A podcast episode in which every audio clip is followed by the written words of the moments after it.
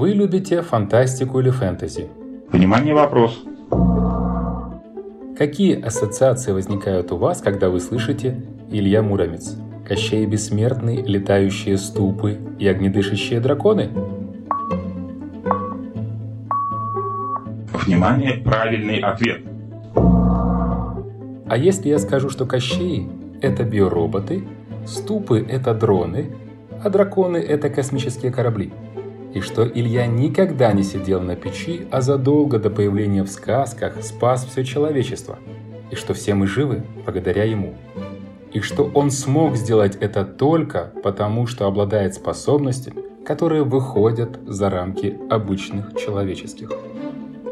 Перед вами книга о настоящих приключениях Ильи Муромца, о том, как ему пришлось выбирать между верой и предательством, между добром и злом, между любовью и смертью, между людьми и биодами.